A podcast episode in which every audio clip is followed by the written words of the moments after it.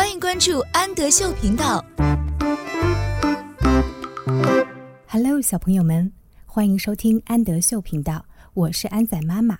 今天我们一起来阅读海尼曼分级读物的《My Room》。My 是我的，Room 房间，我的房间。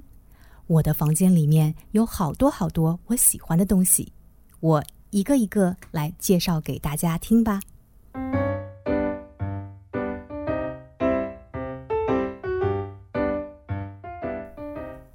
I like my bed.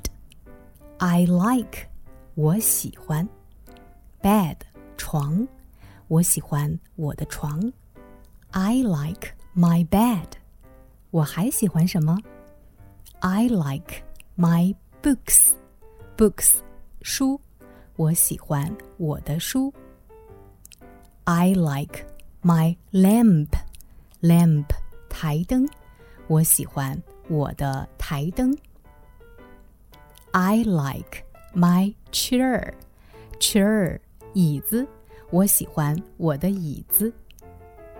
I like my toys. Toys 玩具，我喜欢我的玩具。I like my picture. Picture 图画，我喜欢我的图画。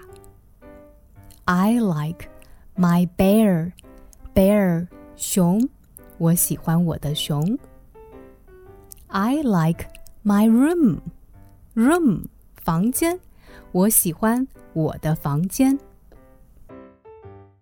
我是安仔妈妈，请在微信公众号搜索“安德秀频道”。